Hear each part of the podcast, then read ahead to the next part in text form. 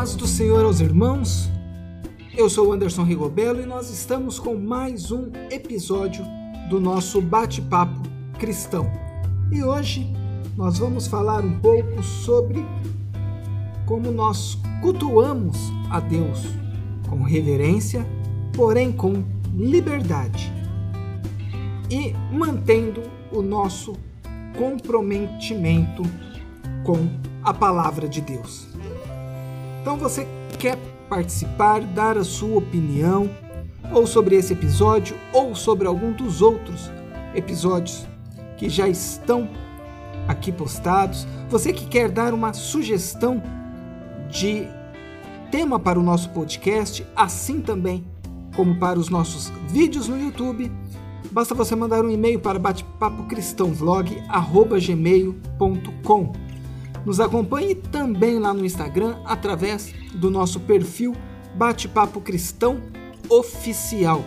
Lá nós interagimos diariamente, conversamos através de direct e você pode então conversar conosco, dar a sua opinião, a sua visão e nós assim vamos então crescendo na palavra do Senhor.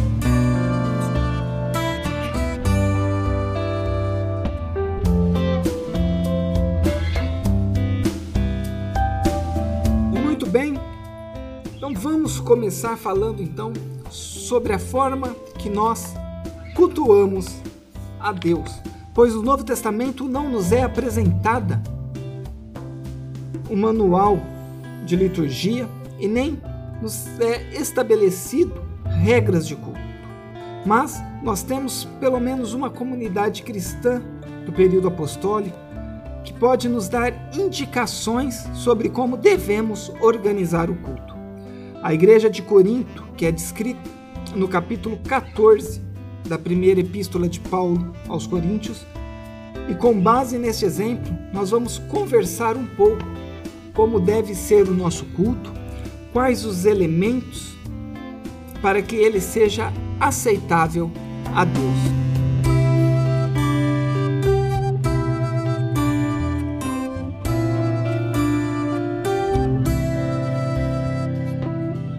Cristianismo não tem o objetivo de padronizar o mundo e nem destruir as culturas.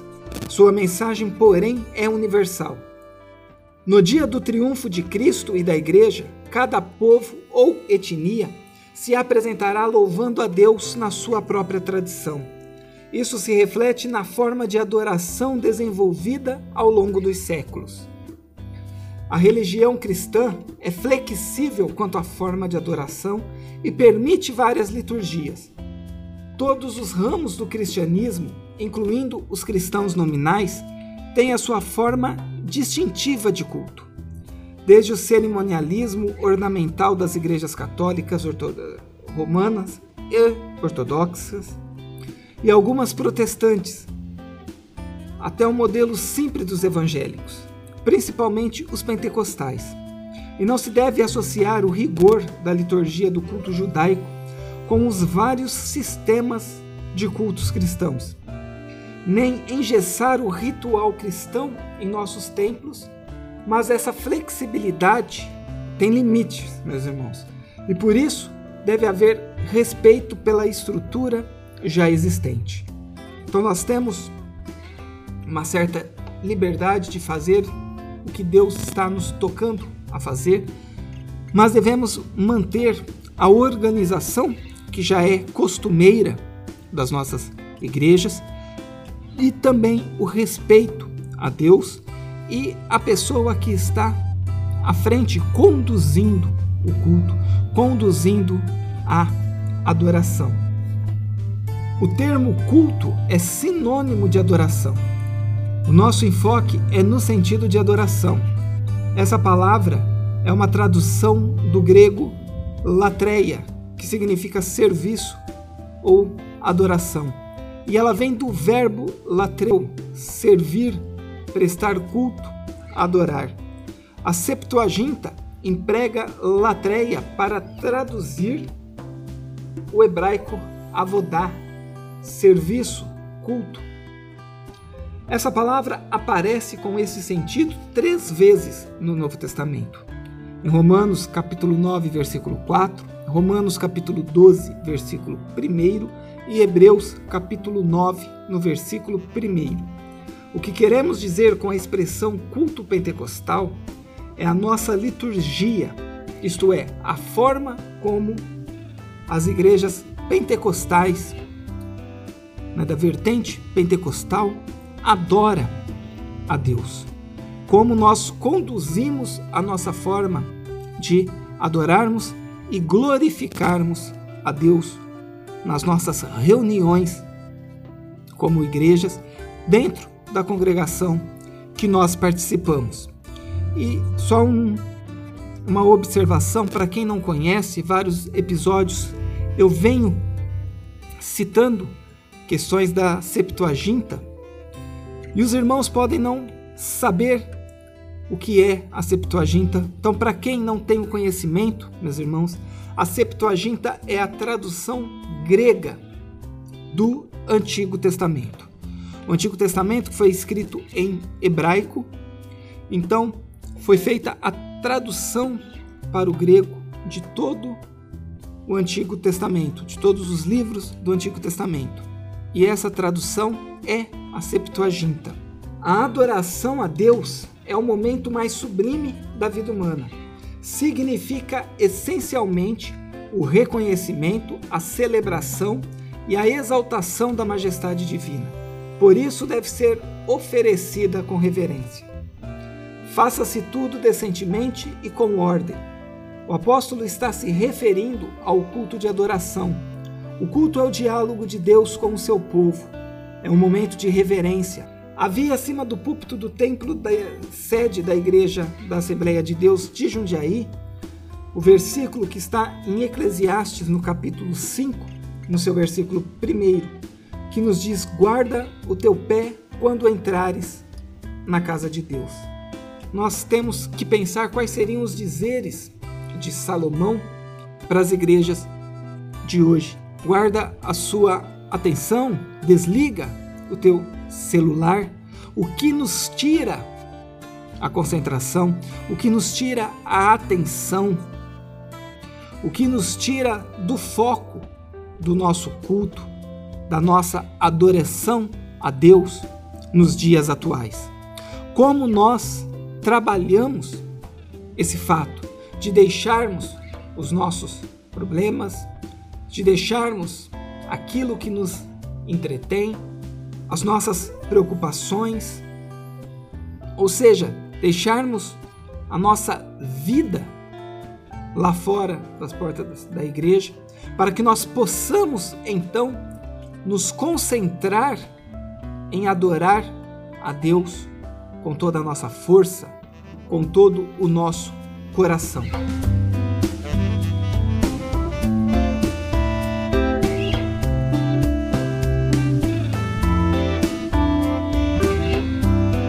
Igreja é toda a congregação ou assembleia que se reúne em torno do nome de Jesus Cristo como Senhor e Salvador professando fé nele publicamente e de forma diversificada. Alguns opositores da obra pentecostal costumam utilizar de acusações que nos cultos pentecostais é dado uma ênfase ao Espírito Santo acima de Jesus Cristo. É uma maneira sutil de chamar os pentecostais de montanistas, e trata-se de uma interpretação errada ao respeito dos pentecostais. O Senhor Jesus é o centro da nossa adoração e na mensagem pregada pelas Assembleias de Deus. Os crentes se reúnem em nome de Jesus para adoração ao Deus Trino e a declaração de fé das Assembleias de Deus diz: reunimos-nos como corpo de Cristo para adoração pública ao Deus Trino. Esse é o padrão ensinado nas Escrituras Sagradas, como nós vemos em Filipenses 3:3, aonde Paulo nos ensina, porque nós é que somos a circuncisão, nós que adoramos a Deus no espírito e nos glorificamos em Cristo Jesus e não confiamos na carne.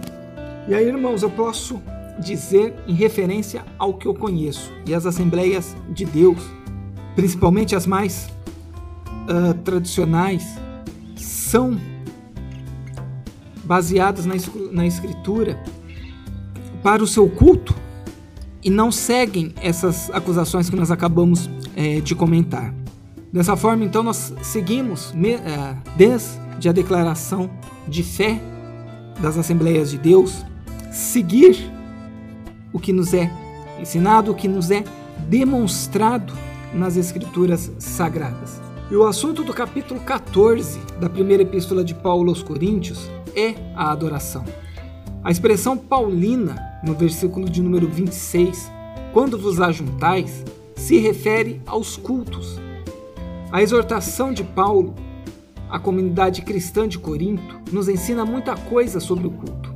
Entre elas, que o culto não era entediante e nem consistia num pregador falando para um rebanho atento e silencioso, pois havia a interação dinâmica de compartilhar e receber. Os crentes não eram espectadores, mas participantes do culto. E não há na instrução paulina que se indique ser essa manifestação de dons restrita à liderança. O contexto sugere a participação dos crentes em gerais. E aí, irmãos, eu me refiro à passagem pegando em 1 Coríntios capítulo 14, do versículo 26 até o versículo 32, para essa nossa reflexão. E assim então nós entendemos que os crentes em Coríntios são instruídos por Paulo a participarem do culto, a prestarem o seu louvor, a prestarem a sua adoração. E assim, fazendo um culto alegre, feliz, onde todos louvam, adoram a Deus, participam, dão seus testemunhos, são fortificados e, for e auxiliam na fortificação dos irmãos. Os primitivos cultos eram espontâneos e diferentes das reuniões das sinagogas judaicas, embora muitas características viessem delas. A liturgia dos cultos constava de oração e cântico. O louvor parte de adoração a Deus desde os tempos antes dos séculos até a consumação dos séculos. A leitura e exposição das escrituras sagradas aparecem como elementos do culto cristão em outra fonte paulina, como em 1 Timóteo, no capítulo de número 4, no versículo 13, aonde ele diz a Timóteo: persiste em ler, exortar e ensinar. Essa instrução é uma referência à leitura pública da palavra de Deus. As ofertas são partes da adoração bíblica desde os tempos do Antigo Testamento. O objetivo delas é levar avante a obra de Deus enquanto a igreja estiver na terra. Então, meus irmãos, além de ser algo espontâneo, não repetitivo, não engessado, algo determinado do que tinha que ser, que tinha que acontecer, então nós tínhamos o louvor como parte do culto, e o louvor ele vem desde antes da fundação do mundo. Nós vemos louvores a Deus no Antigo Testamento, no Novo Testamento. Devemos louvar a Deus hoje, na nossa atualidade, em todo o tempo, e louvaremos a Deus quando Jesus vier buscar a sua igreja e nós formos então para a glória, tivermos o nosso corpo glorificado e estivermos na eternidade com o nosso Senhor. E aí nós temos a leitura da palavra de Deus com a exortação, o ensino, mostrando o caminho correto e advertindo também que certos caminhos podem levar à perdição e nos levar para o caminho da condenação eterna. Isso é muito importante, meus irmãos. Assim como também as ofertas. Muitos falam e criticam a prática do dízimo, das ofertas, mas a generosidade e a fidelidade a Deus é o que fazem com que a obra de Deus possa permanecer, possa se expandir, possa alcançar pessoas.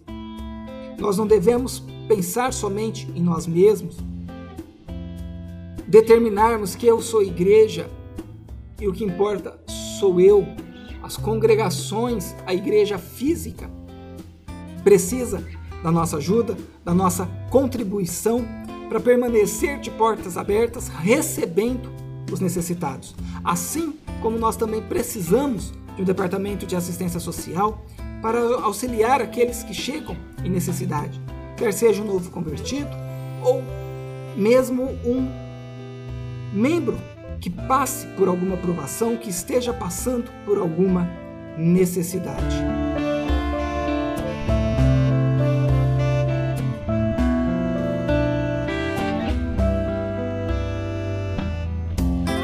As reuniões de adoração em nossas igrejas são diversificadas. Temos cultos públicos, chamados por muitos como culto da família, de oração, de ensino ou doutrina a escola dominical, que inclusive esses estudos que nós estamos fazendo aqui no podcast são oriundos da matéria da escola dominical que eu ministro na minha congregação, o círculo de oração, além de atividades com as crianças, com os adolescentes e com os jovens.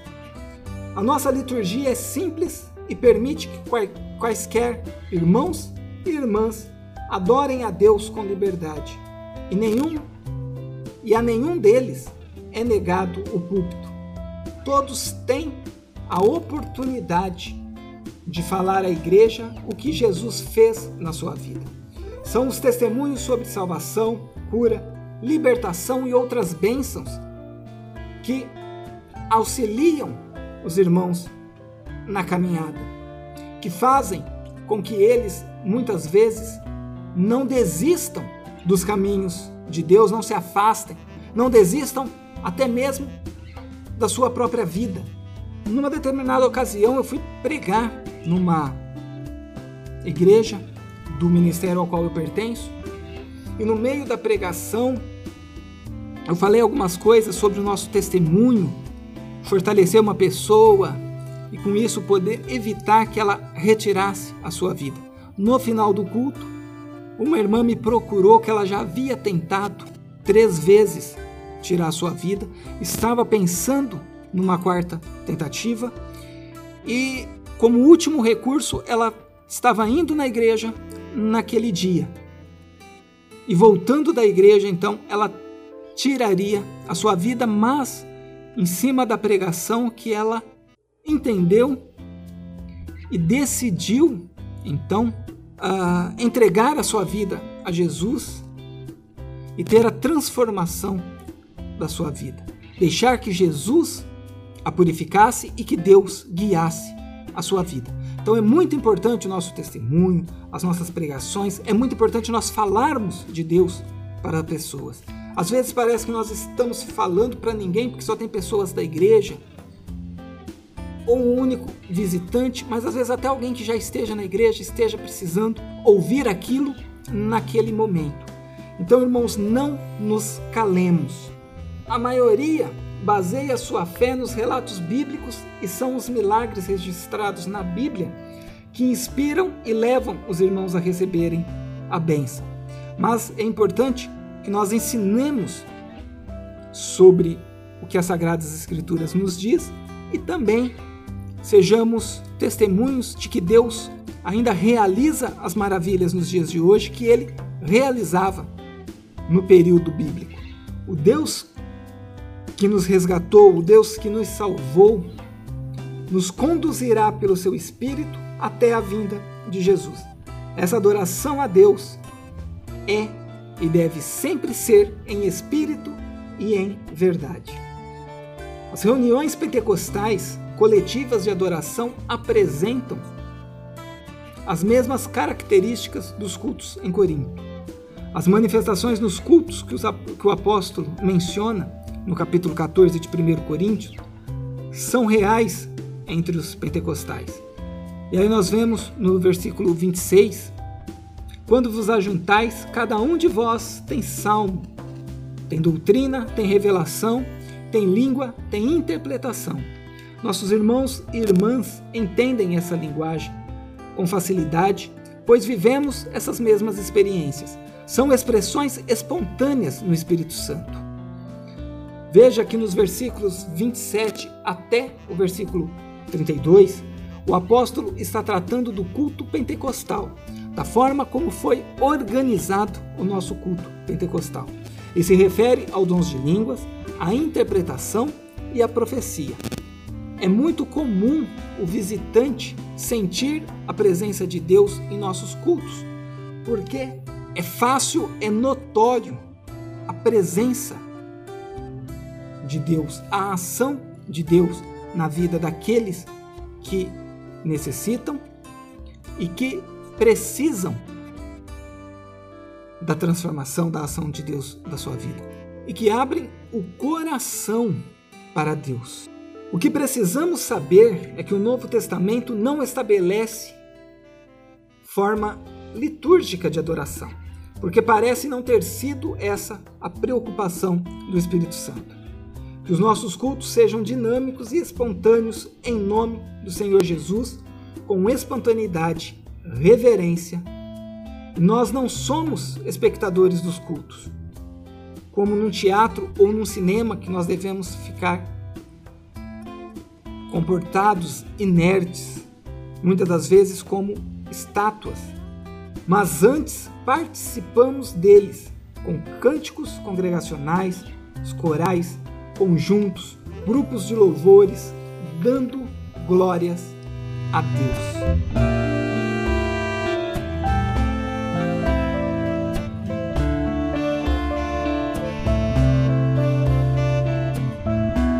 irmãos, vamos falar agora então um pouco sobre o nosso comprometimento com a palavra de Deus.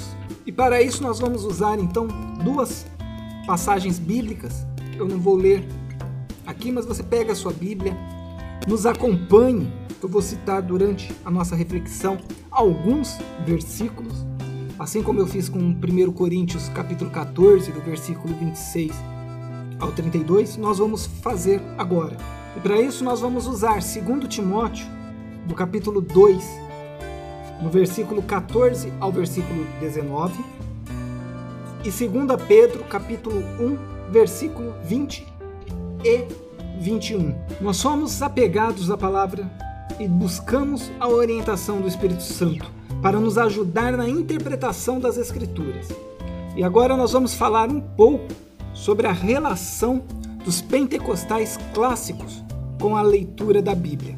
A maneira como nós observamos as regras gramaticais e o contexto histórico e literário para compreender melhor o texto sagrado. Então, como nós aplicamos o nosso comprometimento, a nossa atenção e a forma como nós interpretamos através da aplicação gramatical, do conhecimento do período histórico do texto, para entendermos a mensagem de Deus.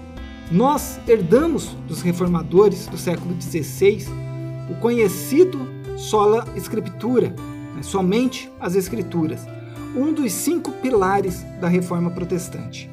E cada um dos cinco solas, dos cinco pilares da reforma, representa a chave de cada doutrina central dos reformadores.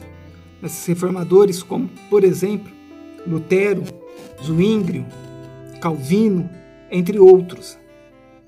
O brado de sola escritura significa que a Bíblia é a única regra de fé e prática para a vida cristã, e é por meio dela que podemos conhecer a Deus e entender a sua vontade. E Paulo nos diz isso em 2 Timóteo, no capítulo 3, dos versículos 14 ao versículo 17. Os católicos romanos têm a Bíblia e também a sua tradição. As testemunhas de Jeová têm a tradução do Novo Mundo e mais a revista Sentinela. Os Mormons têm a Bíblia, mais o livro de Mormon e outras publicações que são usadas por essas denominações como fonte de autoridade. Os pentecostais ainda são vistos por alguns não pentecostais e cessacionistas como um movimento que baseia suas crenças e práticas nas emoções e ensina a crença do canon aberto. São interpretações equivocadas em respeito aos pentecostais, principalmente aos pentecostais clássicos, pois nós cremos que a revelação canônica se encerrou com os apóstolos no Novo Testamento. A nossa fonte de autoridade é unicamente a Bíblia. Conforme a declaração das Assembleias de Deus diz, a Bíblia é a nossa única regra de fé e prática. Não necessitamos de uma nova revelação extraordinária ou pretensamente canônica. Então, nada mais deve ser acrescentado às Sagradas Escrituras como revelação de Deus para a igreja, como revelação de Deus para este tempo. Né? As revelações, elas estão, né, o canon, a, a revelação da vontade de Deus para o seu povo está encerrado com o Antigo e com o Novo Testamento, com a formação que nós possuímos da Bíblia. E aí, irmãos, nós vamos ver um pouco o conceito do deísmo, porque nós não somos deístas. E o deísmo é a doutrina que afirma a existência de Deus, mas que ele está muito longe de nós e não se envolve com os assuntos humanos. É como um relojoeiro que dá corda a um relógio e esquece-se dele. Ou seja, Deus não tem mais a preocupação com o ser humano né, através dessa visão que é passada no deísmo. Porém, irmãos, nós somos teístas, isto é, cremos que Deus não está longe de cada um de nós ele está interessado no ser humano. O fechamento do cano sagrado não significa que Deus abandonou suas criaturas e o seu povo. Nós cremos que Deus continua a se comunicar com o seu povo por meio dos dons espirituais. Entretanto, essa revelação não se reveste de autoridade canônica para a igreja. Deus se pronuncia conosco pela leitura da sua palavra, pelos dons espirituais, sonhos, visões e até pelas coisas simples do dia a dia, através dos testemunhos dos irmãos, mas para que nós sejamos fortificados, para que nós tenhamos o pleno conhecimento, tenhamos a plena consciência de que nós precisamos prosseguir. Deus nos fala, Deus se revela para nós, para que nós possamos continuar firmes, mas de uma forma, acredito eu, mais pessoal. E não que o que Deus revela para mim é um mandamento para toda igreja. E sim algo que eu preciso aprender, preciso enxergar naquele momento que Deus está falando comigo.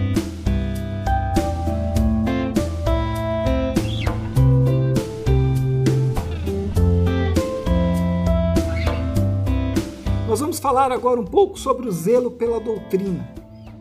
E o zelo pela doutrina, meus irmãos, tem ligações com a apologética cristã. Desde muito cedo na história, a igreja percebeu que a Bíblia precisa ser interpretada para que os crentes conheçam melhor o pensamento bíblico e a doutrina da igreja. Os credos e as confissões de fé são documentos produzidos pelas igrejas com esse propósito.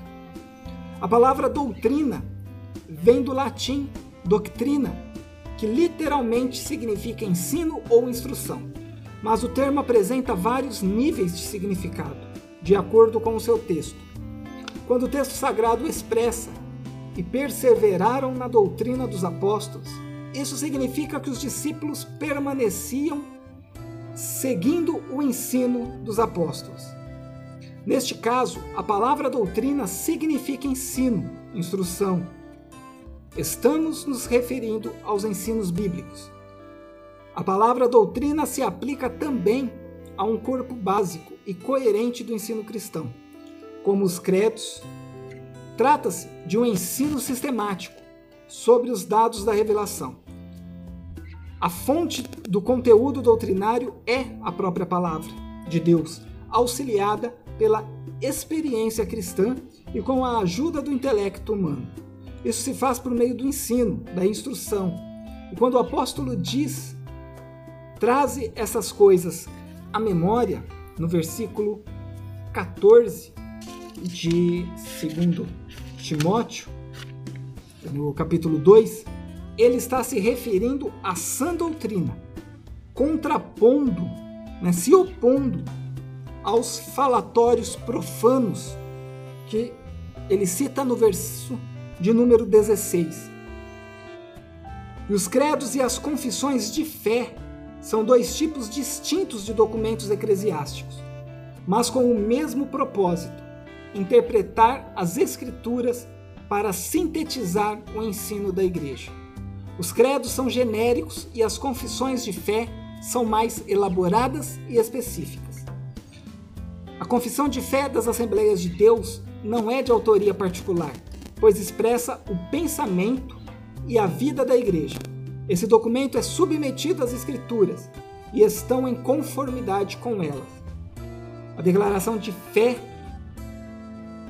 ocupa extraordinária importância na vida da Igreja, como sumário doutrinário da Bíblia, e ajuda para sua compreensão. Além de servir como proteção contra as falsas doutrinas. Entretanto, a palavra final é a Bíblia. A declaração de fé expressa a doutrina oficial da Igreja. Há no Novo Testamento embriões de credos de confissões de fé. Há no Novo Testamento embriões de credos e de confissões de fé, como por exemplo Mateus 16, 16, Filipenses 2, versículos 8 a 11, e 1 Timóteo 6, versículos 13, que foram desenvolvidos ao longo da história da igreja.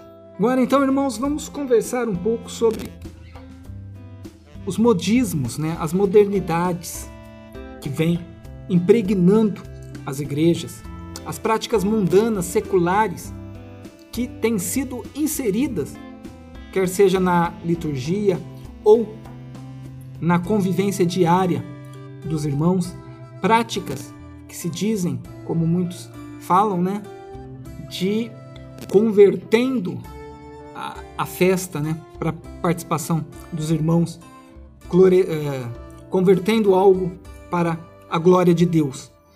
E o nosso cuidado com a doutrina deve ir além dos combates simples a esses modismos e servir para defender a nossa fé das seitas e heresias, refutar os erros que se opõem aos ensinos bíblicos e persuadir os contradizentes para que eles se convertam ao Evangelho. Devemos fazer sempre o nosso melhor para Deus.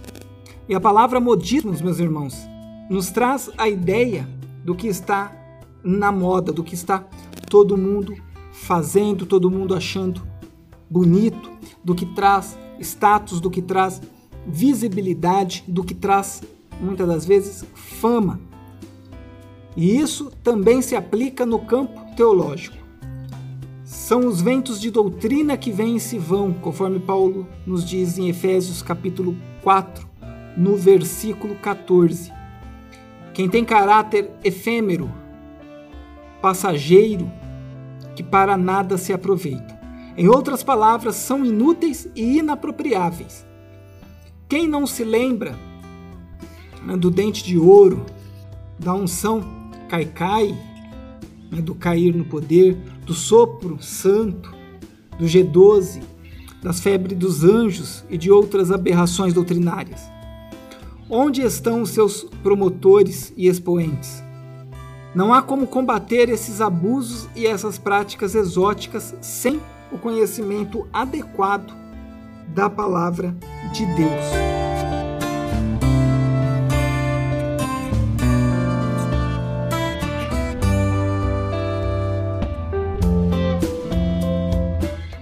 O apóstolo Paulo nos exorta a procura apresentar-te a Deus aprovado.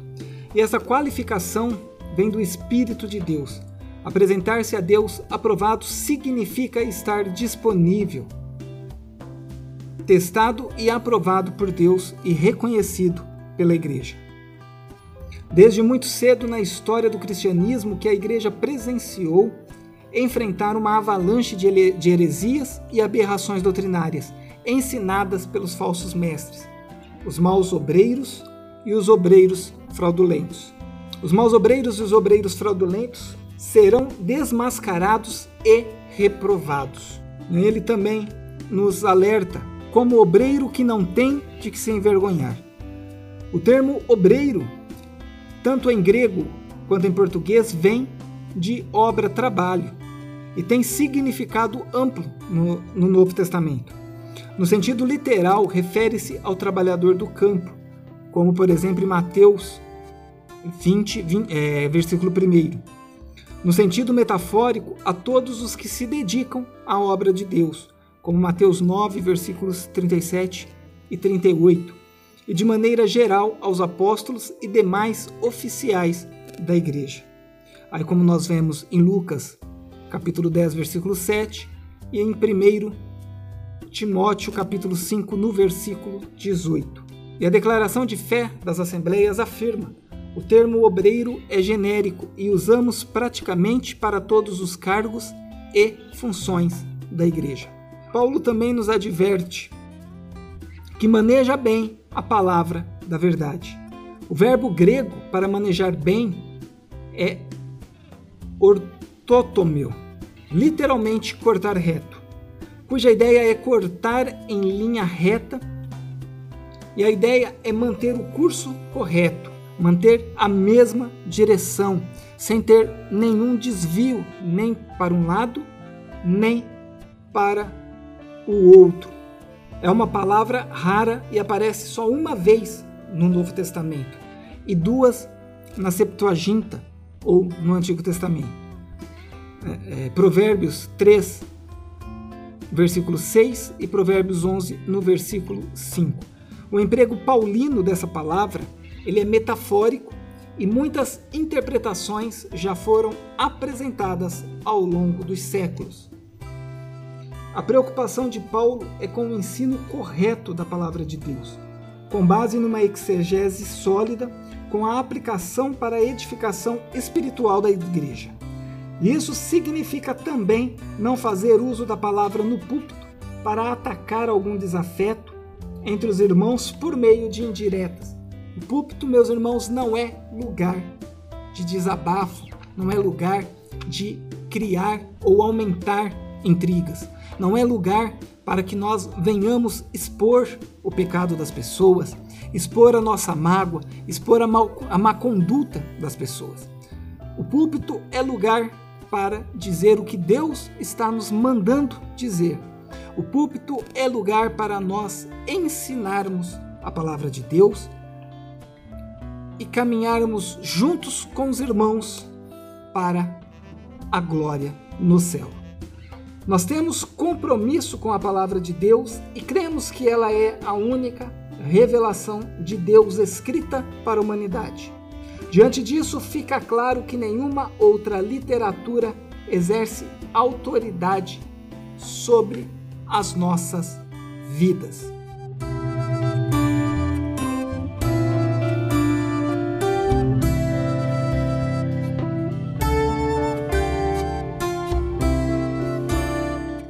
Muito bem, irmãos, vai ficando por aqui o nosso episódio de hoje do nosso podcast.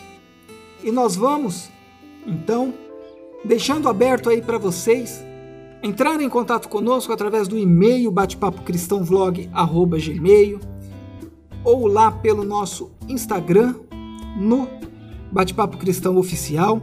Fica também o convite para você conhecer o nosso canal no YouTube, se você ainda não conhecer. Se inscreva, nos acompanhe lá. Semanalmente saem vídeos sobre reflexões da nossa forma de viver no meio de uma sociedade que não acompanha e não professa a mesma fé. Nos dê sugestões para podcast, sugestões, sugestões para vídeo. Nos dê a sua opinião, o que você está achando dos episódios, o que você está achando dos vídeos. Se você tem um pensamento diferente, você é livre para nos dizer, nos mostrar qual a base usada para aquilo que você acredita. Vamos nos instruir, vamos refletir sobre a palavra de Deus juntos. Que a paz do Senhor Jesus estejam com todos vocês e até o nosso próximo bate-papo cristão.